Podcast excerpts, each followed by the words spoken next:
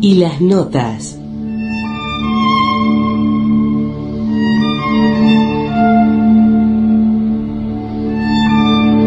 Pasiones líricas, léxicas, helénicas y otros dramas. Idea y conducción. Jerry Brignone.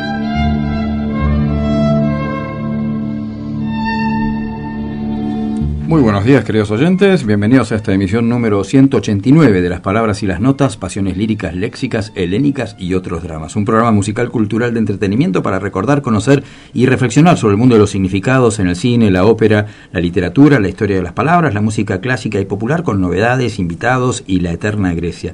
En la operación técnica, Mauro Feldman. En la conducción, quien les habla, Jerónimo Jerry Brignone. Y nuestro invitado de hoy, Willy Landín. Buen día, Willy. Buenos días, ¿cómo estás? Bien, yo bien. ¿Tú? Muy bien, gracias por la invitación. Y gracias a ti por estar acá, che. Willy Landín es director internacional de teatro de prosa, musical y de ópera. Y hoy nos acompaña en este programa que se puede escuchar al aire en su frecuencia de, de 106.1 MHz y también online por internet en fmaprender.com.ar. fmaprender.com.ar, donde puede comunicarse con nosotros en tiempo real y dejar mensajes que leeremos y responderemos si se puede llenando el formulario al pie. Cuidado que el nuevo formulario del muro de mensajes tiene un desperfecto, ¿eh? todavía no se arregló. Exige que se llene cada campo, pero sin aclarar que es obligatorio. Así que en email hay que poner, aunque sea una letrita, lo que sea, y donde dice país, por favor, especificar el barrio o si no es de Buenos Aires, la ciudad. Sus saludos, comentarios breves, opiniones son siempre bienvenidos.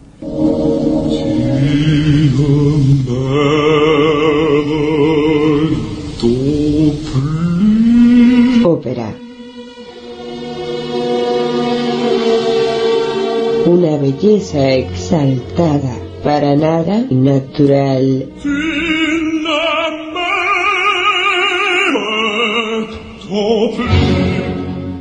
Non,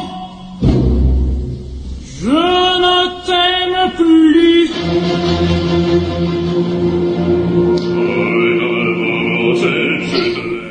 A principios del siglo XX, el gran compositor húngaro Bela Bartok, que escribió su única ópera con un libreto de su amigo, el poeta Bela Balas, eh, basado en el cuento Barbazul de Charles Perrault. El castillo del duque Barbazul de Bartok tiene un solo acto de más o menos una hora y solo dos personajes, Barbazul y su nueva esposa, Judith, que está entrando por primera vez juntos al castillo. La ópera se estrenó en 1918, pero empezó a, repuntar fuerte, digamos, a nivel internacional recién en la década del 50, quizás por su acción un poco extraña, en todo caso atípica, probablemente simbólica. La enamoradísima Judith ve en el oscuro castillo eh, siete puertas bajo llave y se las reclama las llaves al duque, que, bueno, después de idas y vueltas, finalmente se las da y las va abriendo una a una. Y así va descubriendo un cuarto de torturas, después la sala de armas, después la de los magníficos tesoros, después un jardín maravilloso, después la luminosa extensión de sus vastos dominios, pero en una segunda mirada cada uno de estos espacios gotea o está impregnado de sangre. Con el lago plateado de lágrimas de la sexta puerta vuelve la oscuridad. Judith entonces reclama la llave de la última puerta para desesperación de Barba Azul, que finalmente se la da y se revela el terrible misterio de sus esposas anteriores con quienes ella va a compartir su destino y el hombre vuelve a quedarse solo. Willy, vos fuiste el director escénico, o sea, el regidor de esta ópera en el Teatro Colón en el 95, con Stefan Lano dirigiendo la orquesta, por primera vez en húngaro acá en Argentina. Y con ese debut, en el Colón fuiste la persona eh, más joven en dirigir una ópera ahí Sí, adentro, ¿no? exacto, ¿Cómo fue hoy, eso? La, la verdad que una, una- digamos, fue algo bueno, increíble. Eh, de, de- mucha inconsciencia en ese momento, no, no por lo que hice en el escenario, sino por, eh, por no darme cuenta la, la importancia, diría, histórica de, ser tan joven. Hoy lo pienso y ojalá que no, ojalá que no, que, que cambie, pero me, mm, resulta difícil pensar que le den la posibilidad a alguien a los 28 años este, de, de hecho, yo ya había hecho otras cosas este, dentro del teatro. En el Como centro de asistente. no, y en el centro Ah, de experimentación. ajá, ajá. Había hecho otras producciones y, y, entre comillas, como que me venían siguiendo. No era que me eligieron No, sin duda, de pero no, casualidad. pero no en la sala grande. No en la sala grande Ajá. y era bastante impensable que eso sucediera. De hecho, esa producción, eh, eh, había mucha presión en ese estreno porque inicialmente era una obra que iba a dirigir el propio Sergio Renán. Eh, y muy- una cosa, bueno, no sé si puedo decirlo, pero que hablamos justo antes de comenzar el programa, de estas dificultades que a veces el público no sabe. Con muy poco tiempo, como se dice en la jerga más bien teatral, tuve que salir al toro de, Ah, de- de esta cuestión. Y Ah. otras cosas que te agrego que puede ser interesante de lo que hablamos hace Ah. un rato, que Ujú. aclaro para los que no Sí, estaban sí, presentes en nuestra charla, que tiene que ver con esas cosas que a veces al público no llegan, de que en condiciones, que a veces digamos los directores valoramos más o menos una producción porque sabemos, y la gente no lo sabe, que por ahí han sido situaciones de dificultad en el teatro, de poco tiempo, de que, bueno, el show debe continuar y no llegan al gran público. Pero en ese caso yo tuve que hacer las luces, este, Que en esta ópera son muy importantes. con luces de la sala encendidas y con la orquesta ensayando. Ah, O sea, a los 28 años, eh, yo durante muchos años fui asistente de Roberto Osval. Que era un, un mago Sí, un genio. Y- y- pintando y con luces, luces, sí, y entonces Dios, Dios. eh, él se sabía claramente todo lo que se llama la planta de luces, quiero decir, los números de cada uno de los este, de la luminaria del teatro, eh, de palco, de sala. Eh, para trabajar con él había que tener la misma exigencia y yo que era muy obsesivo también y trataba de, de- de, bueno de, formarme, me lo había aprendido de memoria, con lo cual yo tanto los porcentajes como las luces las hice con toda la sala encendida porque no había tiempo de hacer luces y la orquesta ensayando con Stefan Y- Lano. Y, y yo quiero aclararle al público también que es una ópera donde el autor, Bela Bartok, él mismo hace acotaciones de cómo deben ser en cada... Después uno la sigue o no, pero quiero decir, está pensada eh, muy fuerte, hay un protagonismo de lo lumínico, así que eso haya, te- que se haya tenido que hacer en esas condiciones tan así aceleradas, doblemente fuerte, ¿no? Sí, yo creo eh, siempre son opiniones, nadie tiene la verdad universal y son interpretaciones muy personales. Me parece que son mundos in- internos, interiores, digamos que, eh, o sea, eh, Los, es- los de la ópera decís. Y, Sí, y- y claro del que cuento sí, original sí, de. Perrault es muy simbólico, digamos, este, En, en,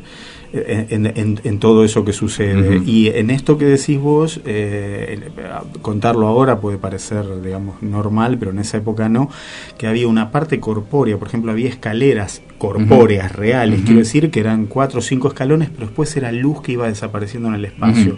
Era como, digamos, como si pudiéramos ver eh, estos espacios interiores de la mente del personaje que aparecían y se desvanecían Hermoso. como recuerdos, pensamientos, eso con, digamos, a mí siempre me gustó mezclar eh, una técnica un poco más moderna, llamémosle proyecciones, pero no en pantalla, sino en tules, en, En veladuras. claro. Que eso Oswald lo hacía mucho también. Y- y Bueno, muy bien. absolutamente. Bueno, sí. Oswald eh, había un sello de él, no sé si la gente se acordará, pero siempre usaba el tool de embocadura Sí, sí, sí, sí, y había que en esa época nos reíamos porque era lo, lo más tecnológico que había, había unos focos que hacían como unos círculos y él ponía, llaman gobos, digamos, son unas mascarillas que se ponen delante con follaje y eso hacía unas veladuras muy, Muy bellas. Vamos a escuchar entonces unos minutos cerca del final de Barba Azul cuando Judith ya descubrió la verdad respecto de las personas anteriores, las esposas anteriores de Barba Azul y él entonces le hace compartir su destino. Cantan los dos intérpretes de la maravillosa grabación de Boulez, Simon Nimsgard y Tatiana Troyanos, pero aquí dirigidos en vivo en 1981 por Rafael Kubelik con la Orquesta Filarmónica de Nueva York.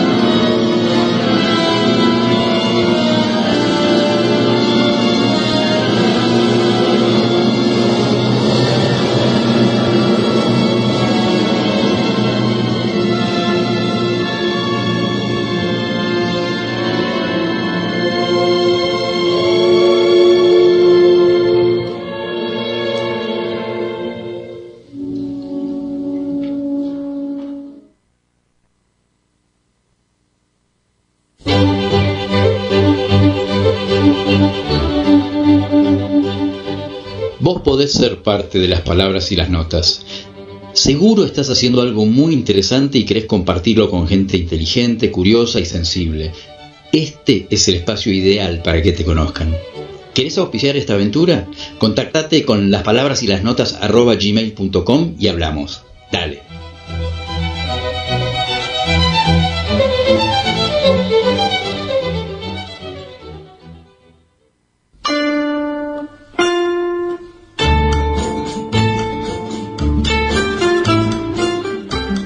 Nueva Delfos, Escuela Mistérica Neoplatónica. El arte y las filosofías ancestrales como sendero de desarrollo personal. Consultas, cursos y talleres individuales y grupales. Nueva Delfos arroba gmail.com. Nueva Delfos, un camino al corazón de todo. La palabra de hoy. Arqueología de una expresión.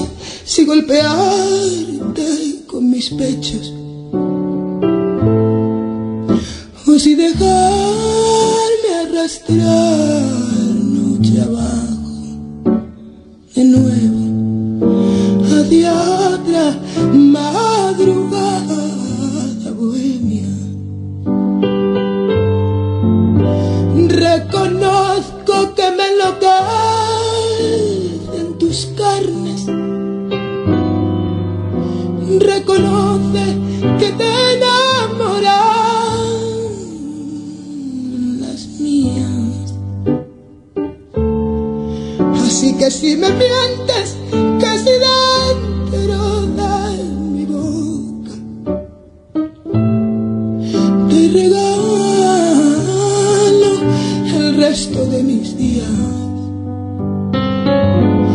Y es que hay mentiras que si tan tan bien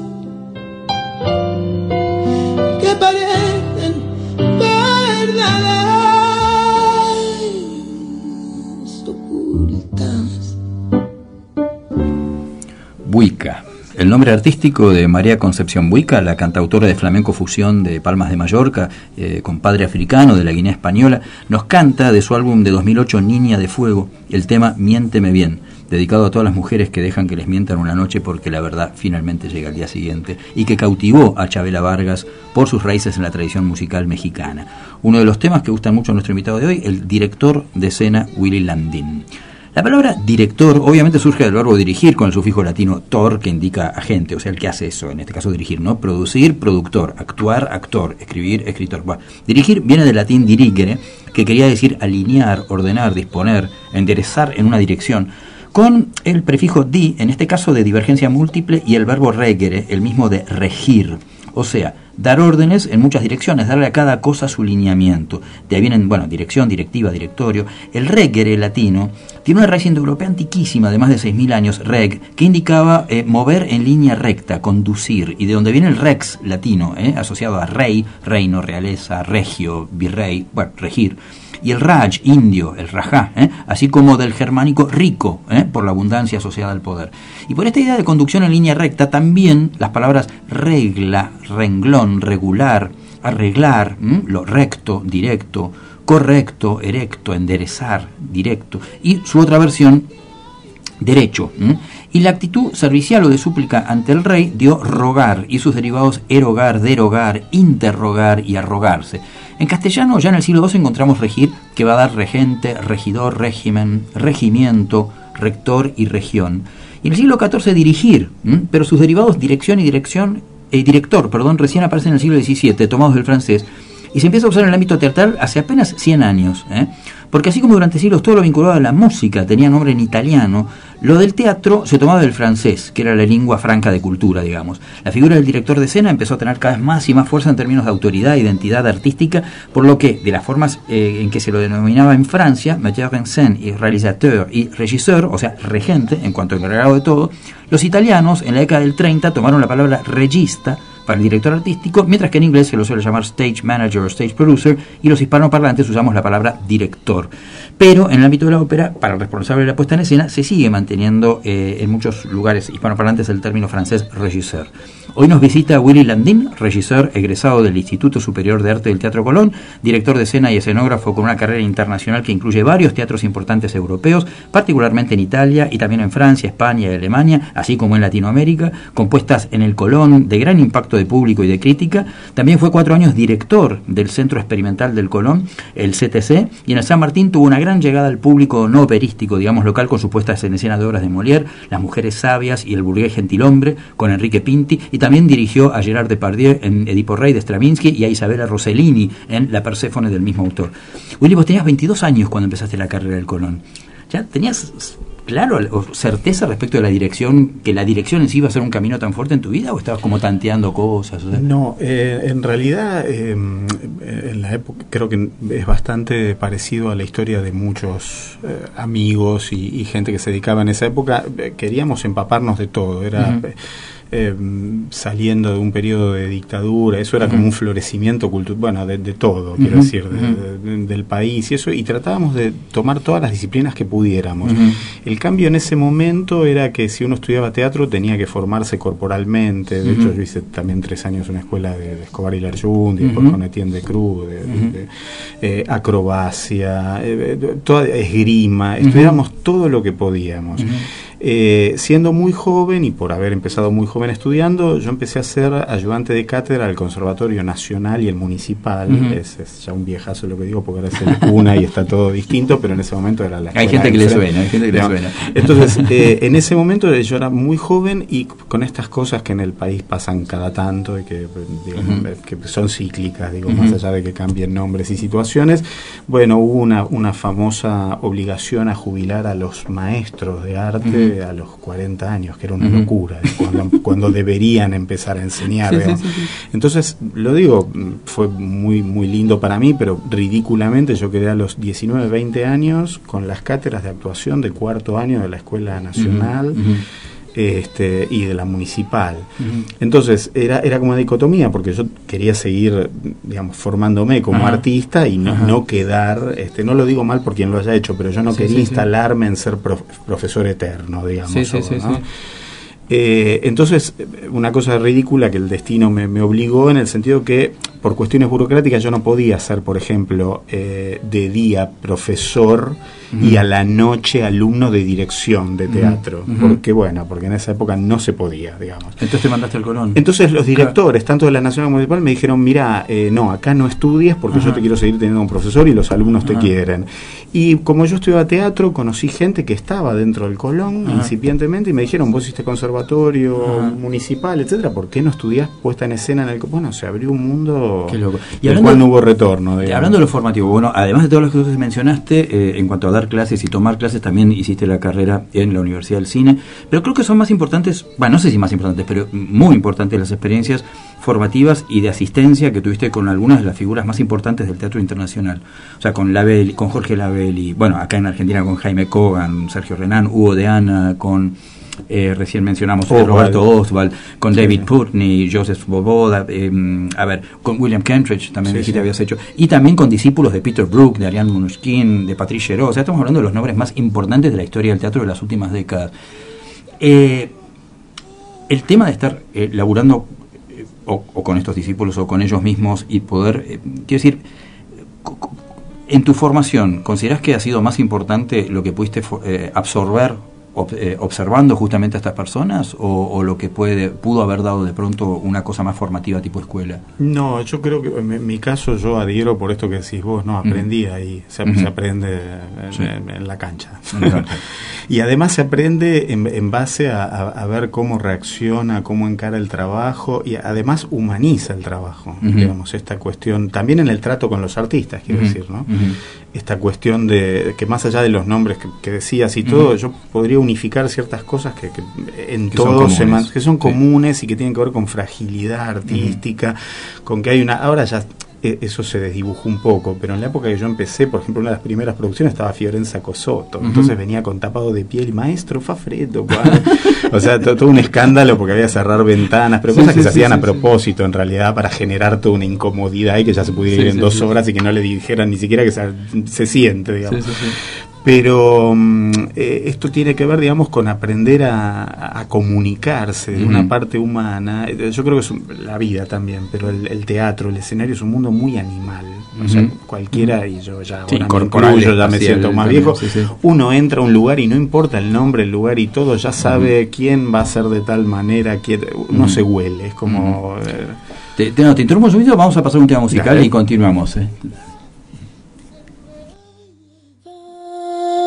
Te va mi miaroto nace, no te va mi aruelo, mi arue mi aroto nace, no lo ya ova mi duelo, no viva mi hilo. Va, no viva rotone ase, e alolo no viñe, no viva roto agbeyawo, no viva roto agbeyawo, no viva. Nyailo agbele tepa o Nyaila Nyailo vivida Na mesia me Dum dum dum dum dum Va no te va mi mi anoto nace No te va mi anuelo Mi arue mi anoto nace No lo ya uva mi duelo no viva mi ailo. Fa no viva do tone ase, e alo lo no via, no viva do to agbe yowo, no viva do to agbe yowo, no viva mi ailo, agbere te kwawo, mi aila, mi ailo vivida, na mesiame, no no va do, no. No ne ka, no, no no va do, no no ne ka, la te ame, no, no vividi via mi ano tu se sele, mi ano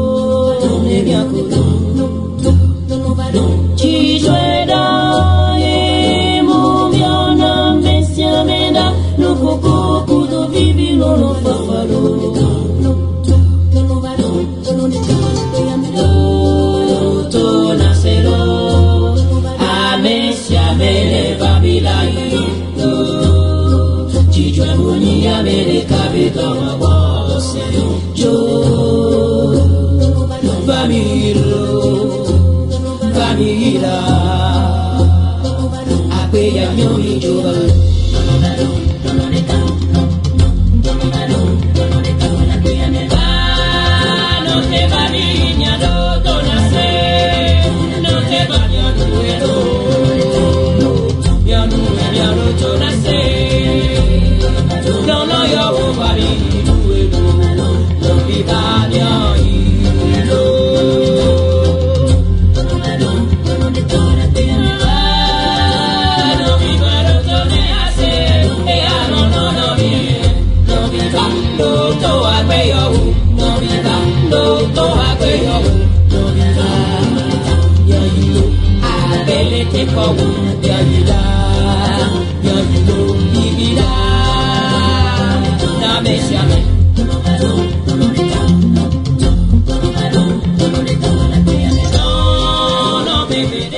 La melodía, obviamente, es del famoso bolero que en el francés eh, Maurice Ravel estrenó en 1928, una obra experimental para danza que desde el principio se hizo popularísima, incluida en pelis como Ten, con Bo Derek o Jorge Don bailándolo en Los Unos y los Otros de Lelouch, pero aquí versionado en 2007 con el título Lon Lon por la africana multifusión Angelique Kidjo, ganadora de tres Grammys, nacida en Benín y que canta en francés e inglés y en las lenguas africanas Fon, Yoruba, Swahili y Silin.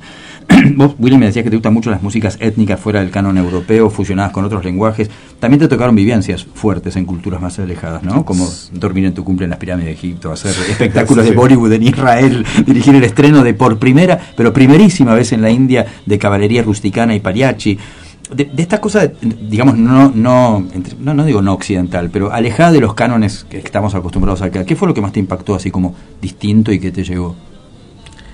Eh, uy, Mil, te- pero te- dale, no- una, contá una después podemos pasar a otra cosa. ah, ¿No te viene? No, no lo sé, no lo sé, no lo sé. Creo que, creo que en su momento esto que hablamos de, de la, la primera vez que en el Colón dirigí, creo que obviamente va a ser algo que lo pude No, eso vivenciar sí, después, digamos. no, eso sí. No, yo decía fue del, del- de lo exótico, digamos, de la afuera. de No, afuera bueno, yo creo que la, la- la producción esta, que fue, en la- digamos, eran las dos producciones eh, en una misma noche, de, de con Gerard Depardieu e Isabela Rossellini en el, en el.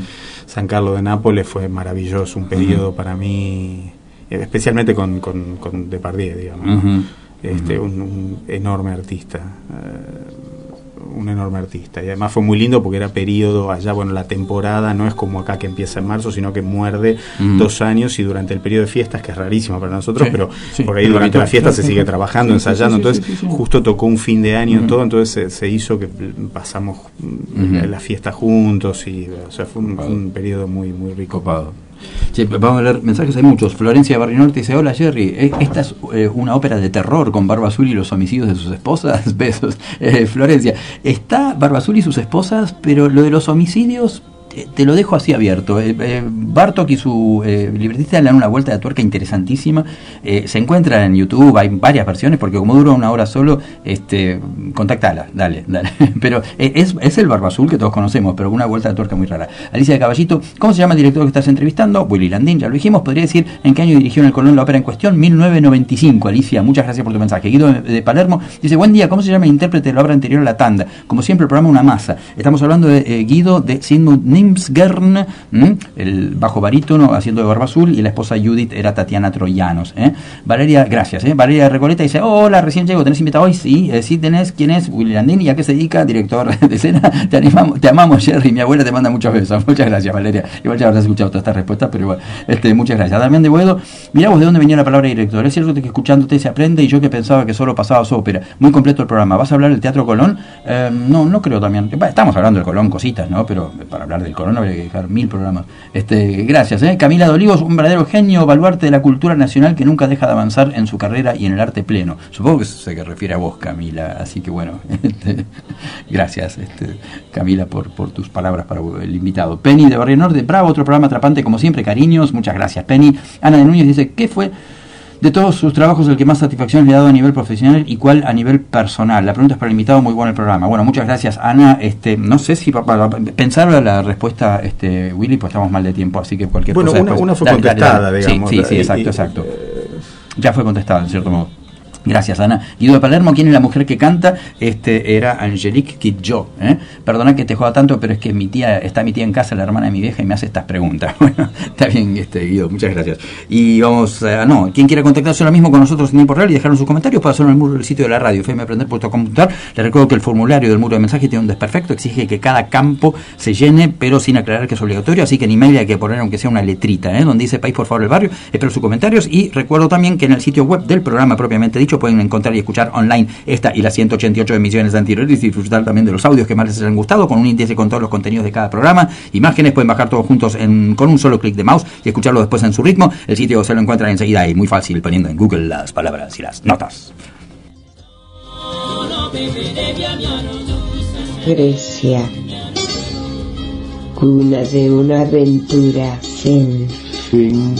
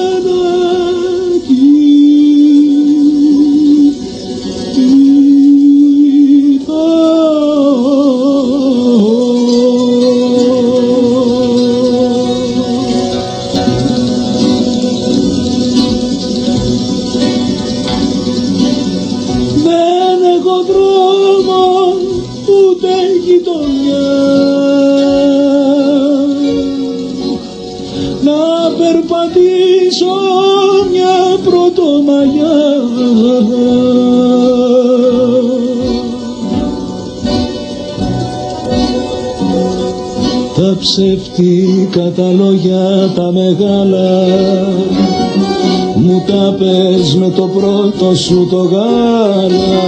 Μα τώρα που ξυπνήσανε τα φίδια Εσύ φοράς τα αρχαία σου στολίδια Και δεν θα κρίζεις ποτέ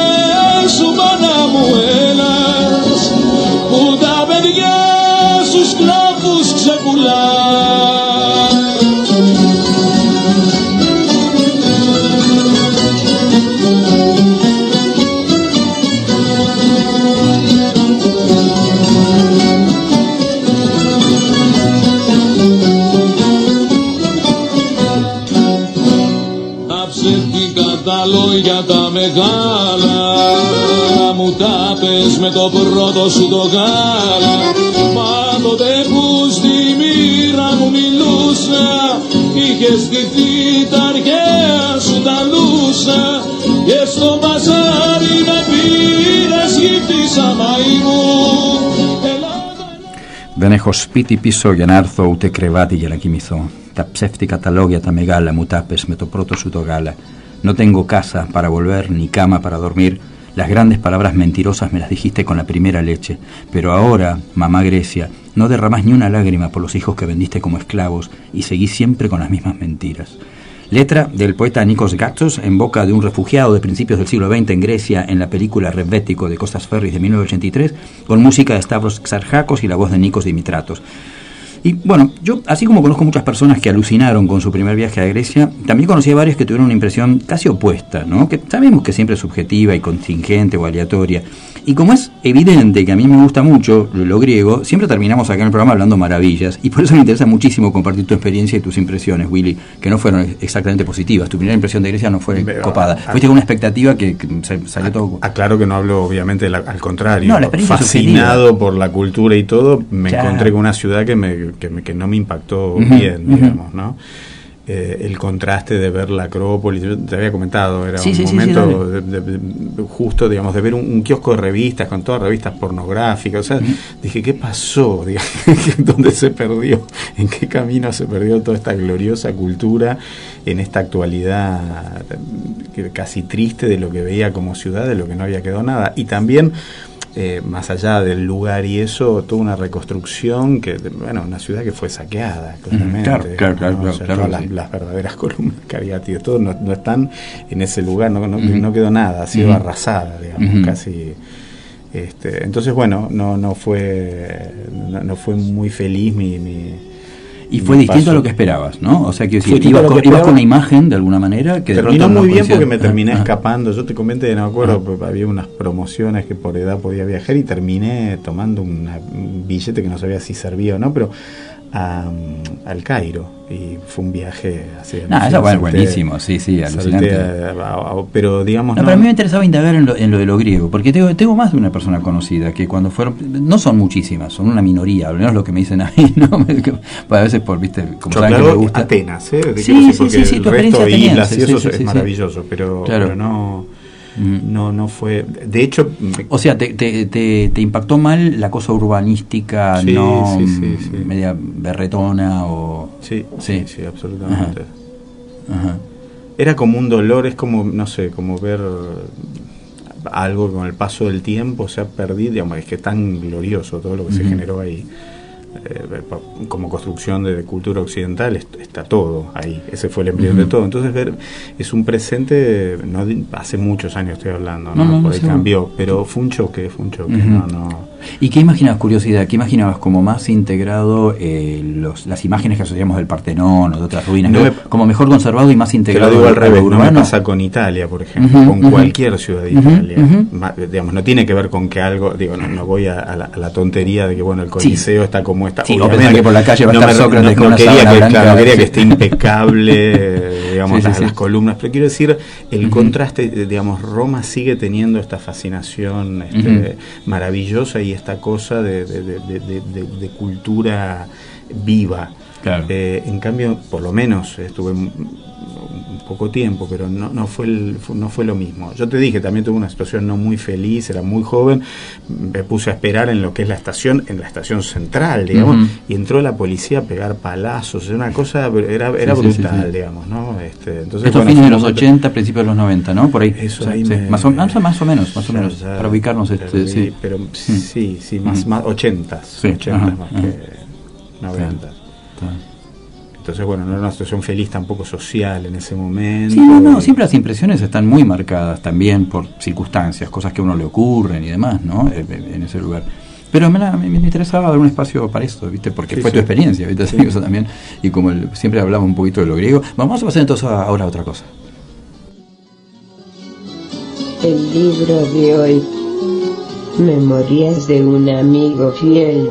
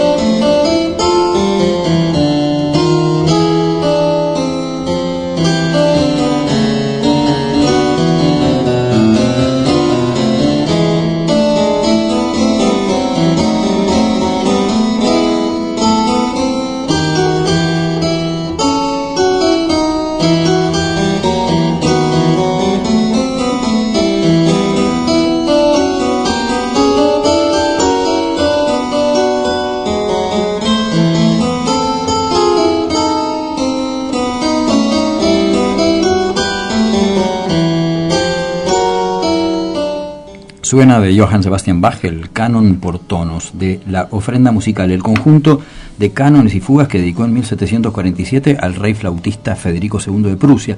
La mayoría son experimentos formales de tipo casi matemático, ¿no? como juegos de espejos, sin ni siquiera indicaciones de con qué instrumento hay que tocarlas. Así que es habitual hacerlo con instrumentos de época, como el clave que está ejecutando en 2005 aquí Bradley Lehman. En este canon por tonos, Bach va repitiendo las mismas estructuras, pero a diferencia del bolero de Ravel, va cambiando cada vez la tonalidad, ¿no? Empieza en do menor, a una un poco más alta, para al final terminar con la misma del principio. Y estos juegos formales remiten a veces a las estructuras abstractas que intuimos que subyacen en el mundo, ¿no? Como las de las moléculas, los cristales o el ADN, órdenes cósmicos como los que interesaron en el siglo XVI al italiano Giordano Bruno y que por eso terminó siendo quemado en la hoguera. Bruno fue astrónomo, filósofo, matemático, poeta, como Galileo, Kepler, Copérnico y todos los grandes astrónomos del Renacimiento que marcaron rumbos en la historia de la ciencia, también era astrólogo y buscaba estos órdenes subyacentes en la teoría cosmológica. Anticipó que el Sol no era solo el centro del sistema que vemos, sino una estrella más de un universo infinito y relativo que trascendía el mito de la creación y el juicio final. Esto y sus propuestas panteístas cuajaban bastante mal con el hecho de ser un monje dominico y peor todavía sus estudios de magia y de las correspondencias y vínculos de todo con todo perceptibles por medio de la imaginación, la fantasía y lo afectivo a medio camino entre lo divino y lo espiritual. Vos a Bruno, por casualidad lo conociste en un aeropuerto. ¿no? bueno, no, ojalá hubiera sido a él. Sí, no, en, eh, el aeropuerto de, Roma, que durante algún tiempo era casi como una, especie de, segundo hogar. no digo segundo hogar, pero pasaba bastante por ahí. Eh, tiene una librería preciosa, una, una sucursal de la Feltrinelli arriba en un primer piso y, y, no sé si por ser aeropuerto que este hablando muy en lunfardo, sería Garpa más esos libros de viaje, quiero decir. Entonces, buenísimos libros los tenía regalados. ¿Quién era el loco? Levanto la mano, no se ve, pero ¿quién era el loco que podía comprar un libro casi, de, no, digo obras completas, pero un libraco sobre Giordano Bruno a, nada, a, pocos euros? Y bueno, me, lo compré. ¿Y después cuando lo leíste, qué fue lo que más te pegó? Yo, perdóname porque relacioné algo que no me acordaba. Trabajando en otro lado, que ahora no quiero pasar vergüenza y no me acuerdo que en una, como se dice en Italia, un paesino, una ciudad, me acuerdo estábamos tomando un café después de un ensayo, me parece que no quiero meter la pata, y ese o qué sé yo, y hay un lugar, me parece, no quiero equivocarme, pero hay un lugar donde Giordano Bruno lo apresaron y está ahí cerca. En Roma, hombre, bueno, no sé, en Roma está el lugar donde lo quemaron, no, pero vos pasás no la estatua puesta ahí arriba del lugar donde... de, hecho, de hecho, la imagen que va a identificar este programa, este, en la sitio web, hay una imagen que identifica cada programa. Es la, es la cara de la estatua de Giordano Bruno arriba del lugar donde lo quemaron. Porque ahí, ahí mm. ese dato sí lo tenía, pero mm. este otro no. Y es donde lo detuvieron para ah, interrogarlo. Una de las primeras interrogaciones, digamos, que la mm. Inquisición fue y lo... Y yo creo en esas cosas, digamos, no, no voy a ahondar en esto, es más personal, pero yo a veces me hago preguntas o cosas y, y concretamente digo, bueno, si pasara tal cosa es porque va a haber una respuesta en esto.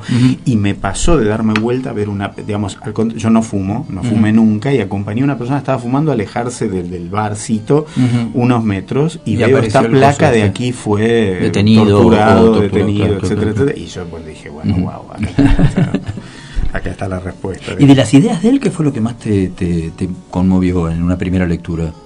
Primero, bueno, a ver, eran personas vanguardistas, primero porque se, preguntaban cosas este, que, que, hoy preguntarse o, dudar o eso no es tan costoso, por lo menos no cuesta la vida. para nosotros acá, no quiero decir que contemporáneamente no haya gente que lo sigue padeciendo. en otros países Pero digo, eso me parece admirable, ¿no? De gente que, que, se preguntó cosas este, muy humanas y a, la vez muy filosóficas y muy religiosas también, pero de una manera, digamos, fuera de lo que supuestamente había que pensar en ese momento. E, eso admiro mucho y además una recopilación que tiene que ver con lo que decías antes, que viene también de esta cosa griega y eso sobre la naturaleza, la filosofía, la existencia sí, y típicamente renacentista también de, plural, ¿no? De, un montón de cosas. Esta cosa integral que vos invocabas en lo que era la formación del artista, eh, sobre todo después de la dictadura, estas cosas que buscábamos hacer un montón de cosas, Sí, ¿no? sí, sí, Bruno era como hombre de renacimiento típico. Pero en este caso, digamos, lo, lo nuestro era absolutamente muchísimo más humilde y más... No, y por digo, Dios, eh, claro eh, estos eran matemáticos. Sí, este, no, la- no, no, no me pongo a la par No, eso. digo porque... La- que- Pero digo, hay una cuestión que es interesante también ver. La gente que pintaba en ese momento, no era que iba a un chiste de- para los de Capital, pero iba lady artística. Tenía que saber cómo usar aceites, cómo ir y conseguir ciertas flores, eso- guardarse. Y eso yo creo que tiene que ver porque Y vos algo- como director eso te lo tomás muy en serio, ¿no? El, el- totalmente. el manejar todas yo las, traba- las- Yo trabajo con lo que se llama materia y creo. Y por eso sos iluminador, creo escenógrafo, Creo espiritualmente en eso, digamos. y este, vestuarista, Creo que hay una vibración de materiales, de colores, Ujú, que ujú. a- habla a un, a un plano mucho más profundo que hacer. Eh, no Entiendo lo que hiciste, que me parece muy válido, pero no estoy tan de acuerdo en esto que el director va en línea recta. Quiero hacer por suerte y curva. Pero no es No. una cuestión de estar de acuerdo, es la etimología. No, no, hombre. por eso digo, No, no, pero- no, y el di. a no, propósito no, lo digo, el di. a propósito lo El digo. di. No, pero créeme, entendeme, el di hace que la palabra dispare para otros lados, ¿eh? Pero el rector sí va en línea recta, pues, lo dice la palabra, pero el director ya viene de divergente. Esa es la idea, ¿eh? Así que no, no, no, en director hay una cosa más... Perdón, no, vamos a leer el mensaje porque si no vamos a un lío. Norma de Versalles dicen, perdón mi ignorancia, pero ¿qué es una obra experimental para danza? Mira, no sé, Norma, lo que es una obra experimental para danza, pero cuando yo dije lo que dije, me refería a que la obra eh, Bolero es experimental y la hizo para danza, son dos cosas distintas. Eh, es experimental en cuanto a está experimentando un formato que en ese momento este Ravel, la gente no era para nada eh, habitual, que una, repitieran constantemente la misma melodía, la misma melodía, a, a principios del siglo XX no era común, era eso nada más.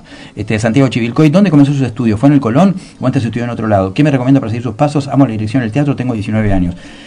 Bueno, vos empezaste en un montón de lugares, lo dijimos, ¿no? Sí, O sea, no, sí. yo llegué al Colón ya Sí, formándome. rápido, eh, Primero me encanta que alguien de Sí. 19 años esté preguntando. Yo- Y que esté el. Rápidamente, no solamente para eso. Primero, yo creo que es un camino muy personal.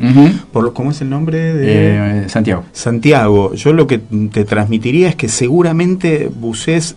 ¿Por qué te querés dedicar al teatro? No Sí. lo digo en algo malo, sino seguramente hay todo un, un abanico que se te abre de qué es lo que te gustó, qué es lo que te impactó, por es por una obra, por algo, por expresar, y en base a eso empiezas a ver qué, qué gente te gusta, qué te gusta, y buscar formación en base a eso. Uno. Y dos, empezar a hacer también. Yo creo que es, fundamental. Empezar a hacer, hacer, hacer, hacer, hacer. Este, esto es fundamental. Bueno, bueno, gracias, Santiago. Hugo Belgrano dice una consulta que me carcome el alma. ¿Realmente hablas griego o solo lees por fonética? Pregunto porque es poco común. Si lo haces, te felicito. Y si no, igual te felicito Sí, Hugo, soy el profesor de, griego moderno en la UBA, el único que hay de momento. Espero que haya el día de mañana otros más. Pero, sí, sí, sí, sí. Hablo griego, enseño griego moderno y dirijo la cátedra de estudios griegos modernos en la UBA también, en filosofía y letras. Gracias por la pregunta. Romina de Puerto Madero dice: Me encanta cuando hablas a la gente y la música que pasás. Mi mamá tiene una colección de discos que le dejó mi abuela de esta música. La verdad es que nunca la escucho, ella tampoco, pero escuchándote también escuchamos esta música. Y mamá se pone nostálgica por mi abuela. A mi papá no le gusta. Te mandamos un beso. Muy lindo lo que haces y felicita al, felicita al señor que te acompaña por su trabajo. Bueno, muchísimas gracias, Romina.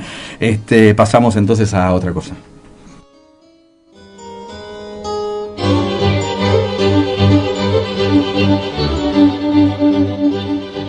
Vos podés ser parte de las palabras y las notas. Seguro estás haciendo algo muy interesante y querés compartirlo con gente inteligente, curiosa y sensible. Este es el espacio ideal para que te conozcan. ¿Querés auspiciar esta aventura? Contactate con las palabras y las notas arroba gmail.com y hablamos. Dale.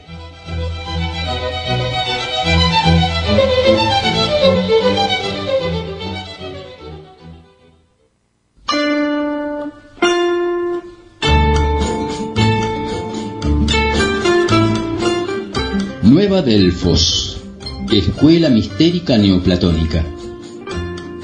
El arte y las filosofías ancestrales como sendero de desarrollo personal. Consultas, cursos y talleres individuales y grupales. Nueva Delfos, arroba gmail.com. Nueva Delfos, un camino al corazón de todo. La película de hoy. Cuando el séptimo arte destella.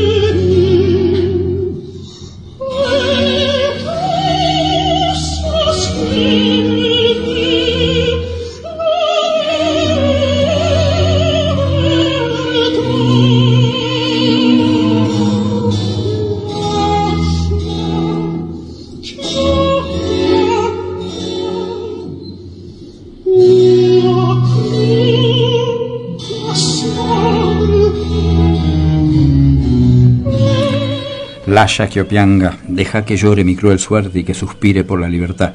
Por el contratenor argentino Franco Fagioli con la Orquesta Nacional de Francia dirigida en 2014 por Daniel Legatti. Un área compuesta por Händel que usó en varias obras como la ópera Rinaldo de 1711 donde la dolida Almirena nos canta un sufrimiento que podría ser la escena, la esencia de la pátina rocambolesca, agitada e histérica de las películas del jovencísimo Javier Dolan, el director canadiense de Mami y de Los Amores Imaginarios, una película de 2010 que cuenta la historia de dos amigos, Francis y Marie, que se enamoran del mismo hombre. A los 19 años, Dolan ganó sus primeros tres premios en el Festival de Cannes, a los 27 ya se lo identificaba como un enfant terrible controversial por sus dramas familiares, agitados, crispados con múltiples premios y siete películas de gran impacto internacional. ¿A vos qué te llega más de las películas de Dolan, William? Bueno, la verdad que me, me gusta mucho el trabajo, me parece eh, muy, muy personal y además me impacta lo joven que es.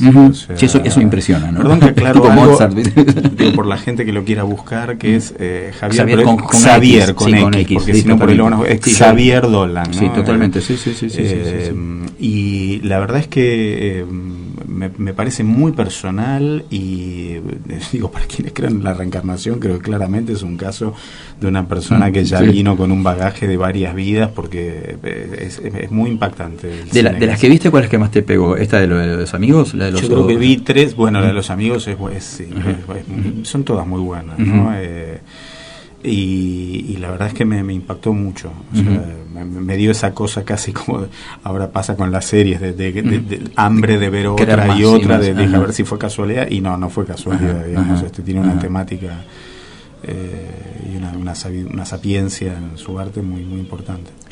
Y nos despedimos con el bolero de 1930, Lágrimas Negras, que es un bolero de Miguel Metamoros con letra de la dominicana Aurora Bolívar en una versión de 2003 que ganó Grammys y discos de platino en España y Argentina del cantador flamenco gitano madrileño Diego El Cigala y el pianista cubano Bebo Valdés. Willy, muchas gracias por haber compartido este rato con nosotros. Por, este rato. Y bueno, un saludo muy grande y gracias por los mensajes a los oyentes. Gracias a vos también, Mauro Feldman, por tu atenta operación técnica. Gracias, querido oyente, y especialmente a todos los que se comunicaron. Y nos encontramos el sábado próximo a las 11 con invitados en otra emisión de Las Palabras y las Notas.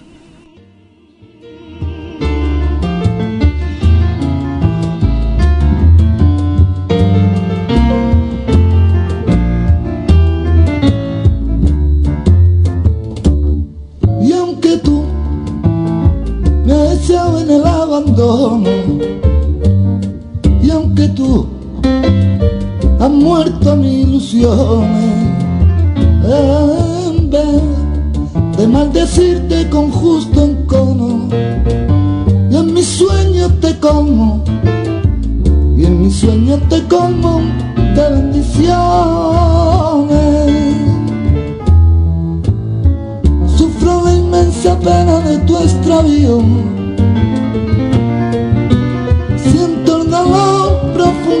tu partida y lloro sin que tú sepas que el llanto mío tiene lágrimas negras. Tiene lágrimas negras como mi vida